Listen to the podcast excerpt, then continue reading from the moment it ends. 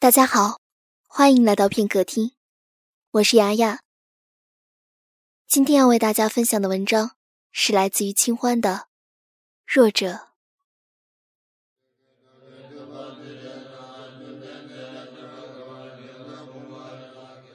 入红尘婆娑，为何偏求不昧三世因果？不知心向何处徙？何来解脱？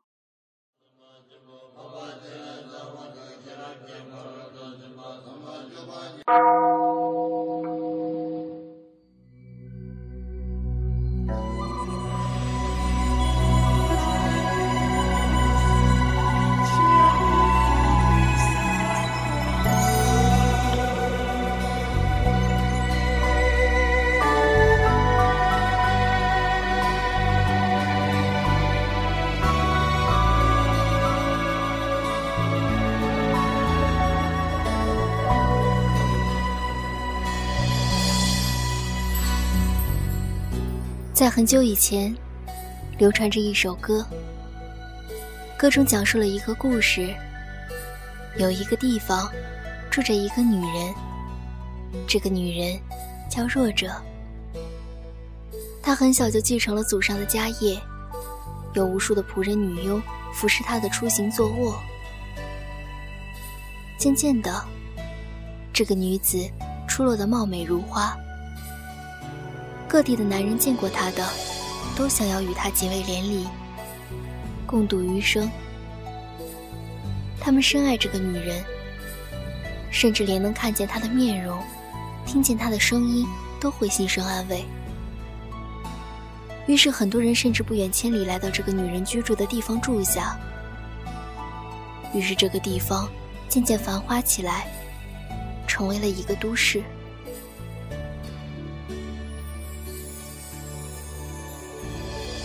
而这个女人，却不爱任何人。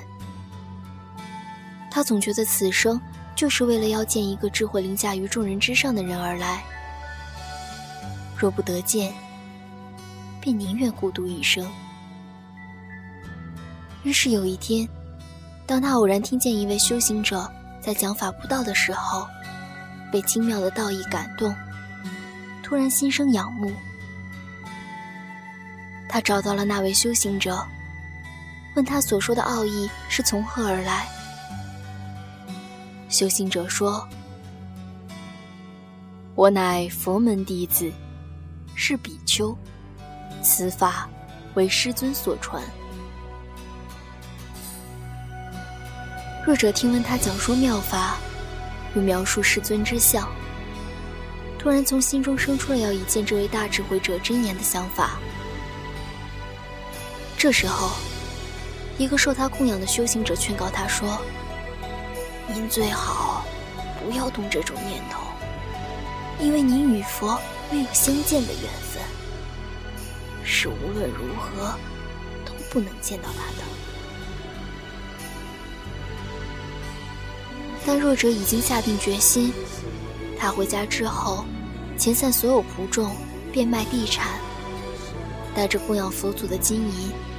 去寻找师尊。弱者开始了艰难的追寻之路。可就像那位修行者所说，他后脚来，佛陀就已经前脚离去。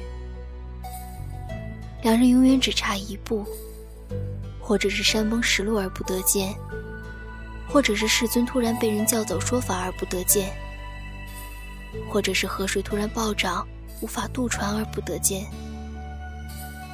总之，他和世尊近的时候，能看到他远远离去的背影，却永远不得见。一年又一年过去了，弱者从明眸皓齿，变成了满脸褶皱的老妪。他已经为了见到那位大智慧者，耗尽青春。不失尽了家财。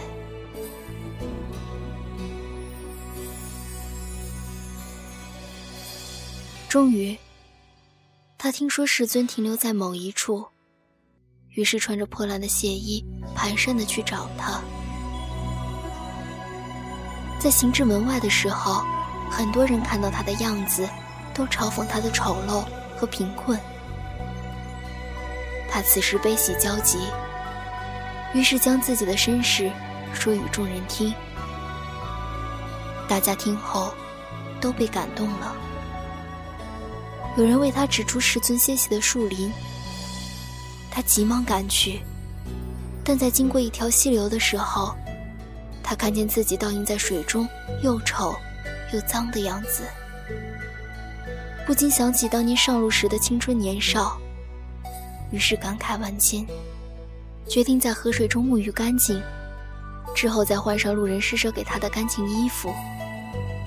抱着崇敬的心，心满意足地举步进入树林。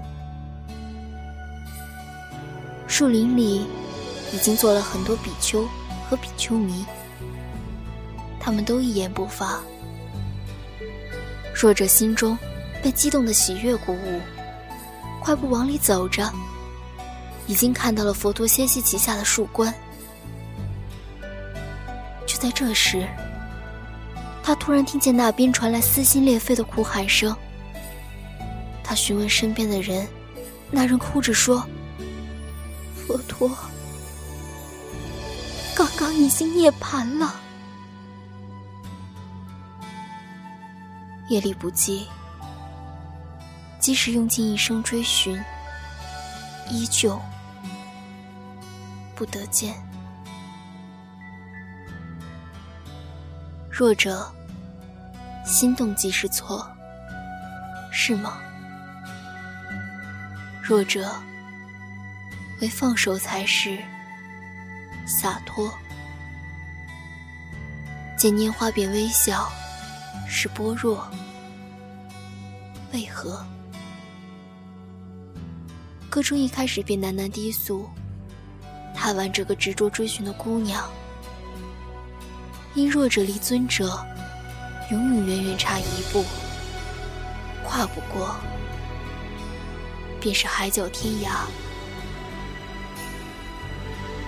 此处的般若是佛教中表智慧的词，但这智慧不是普通的智慧，是指能够了解到、悟道、修正、了脱生死、超凡入圣的智慧。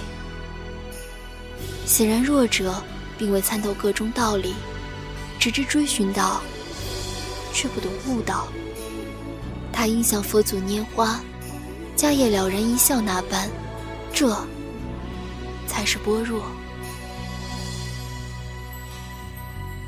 弱者早该参透这结果。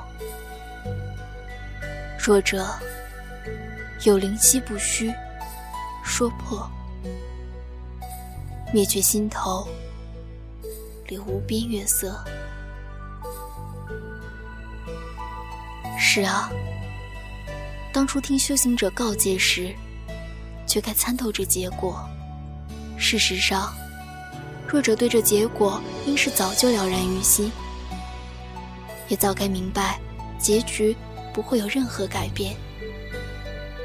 只是舍不了最初的心动，灭不掉那份悸动。于是无法留下那片平静的无边月色。观秋水天连，未曾见百鸟掩灭。不是说归雁寒潭影落，便能割舍心中这团火。人生在世，聚色、香、声。味触五识，又因为这古时感知整个世界，见妙月便生爱慕，欲亲近之，此便为爱染。如若小儿食蜜，未尝之时，心中已然于甘甜生贪着之意。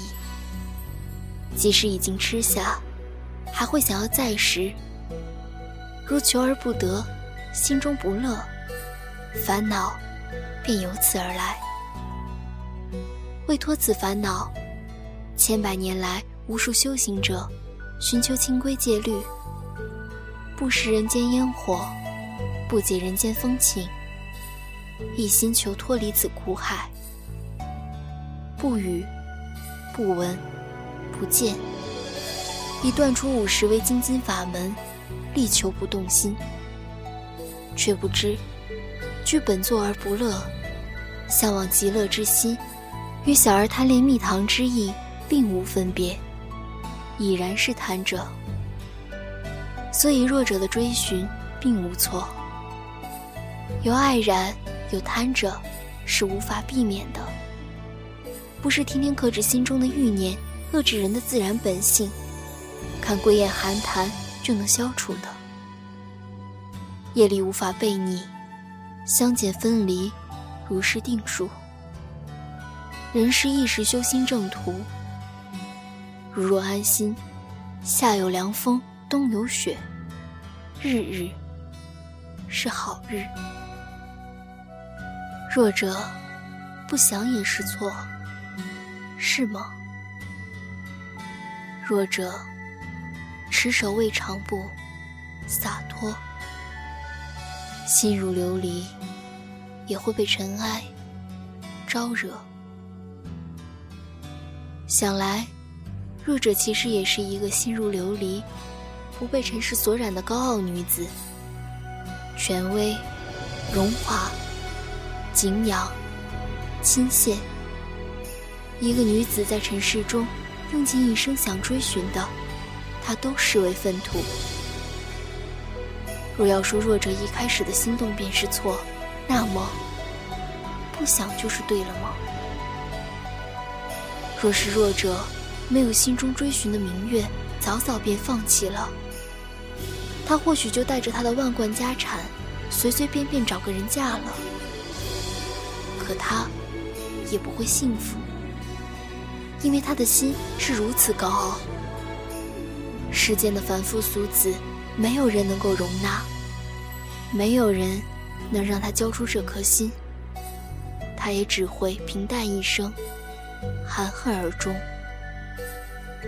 虽说最后弱者。始终没能见到师尊的样貌，也多少含恨。但这恨，许是有满足的。就如歌中唱道：“持手，未尝不洒脱。”将家中所有奴仆遣散，家财散尽，只因一念，还是注定会幻灭的一念。弱者，未尝不洒脱。善花开，结怨果。人生几痴缠，为何会是错？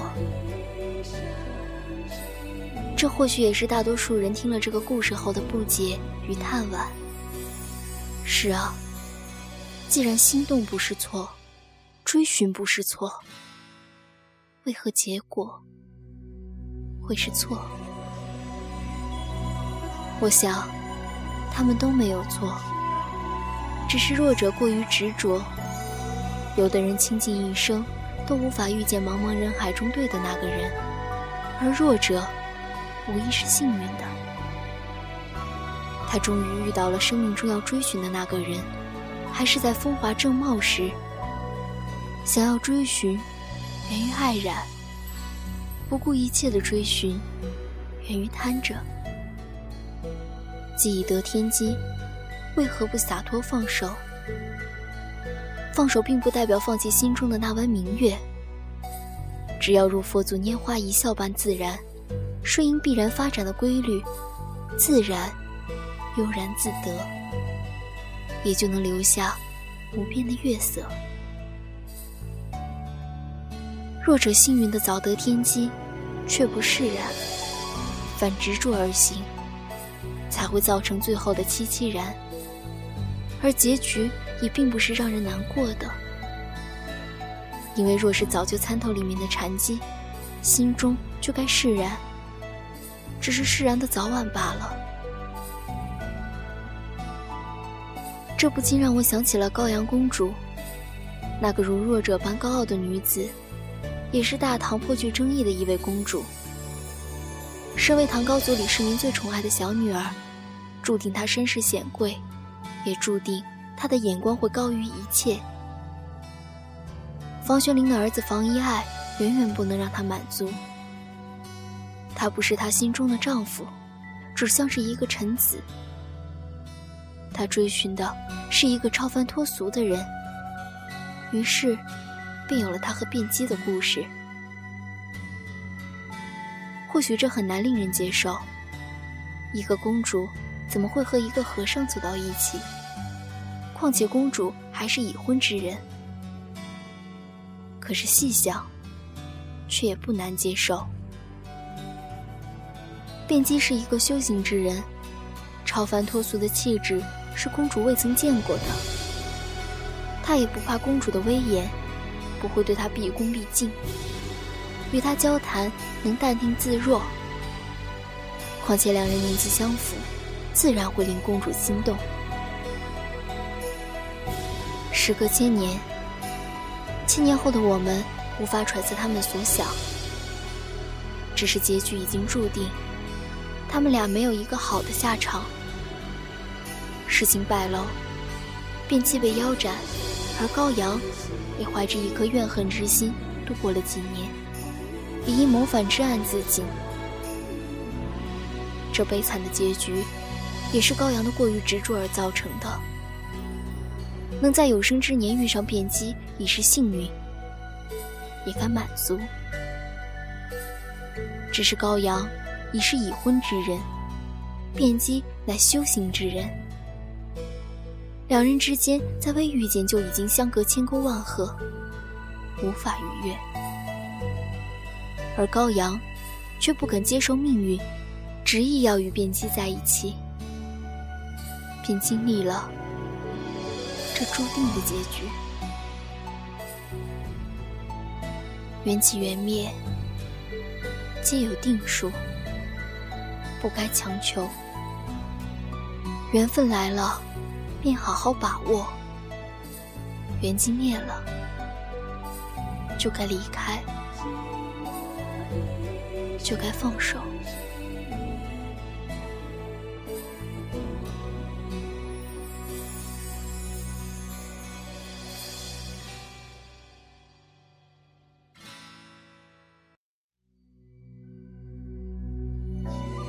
我觉得，此生既来之，便要安于平凡或精彩。既如此，为何非要追逐来世？停步的开始，便是解脱。有一个可一生追逐的人，是幸福的。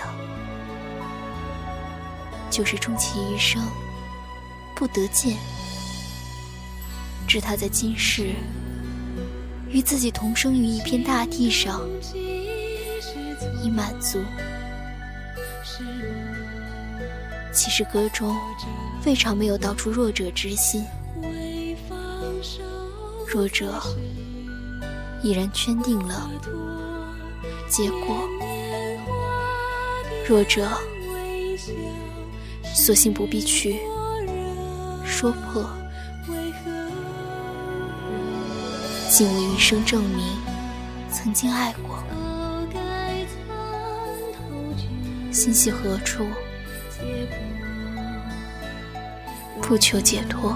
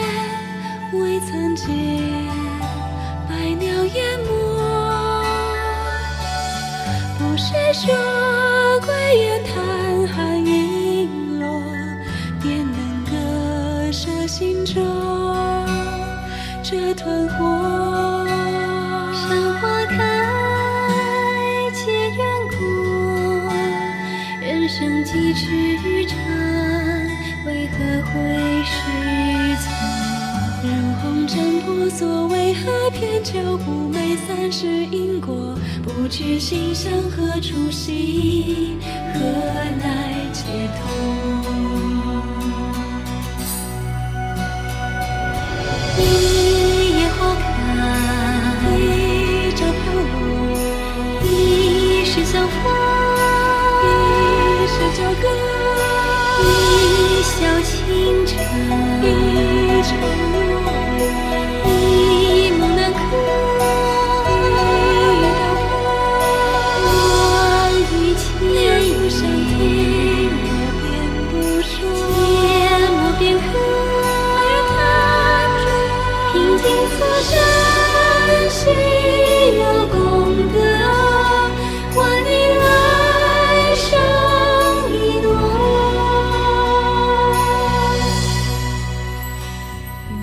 那么今天的文章暂时就分享到这里了。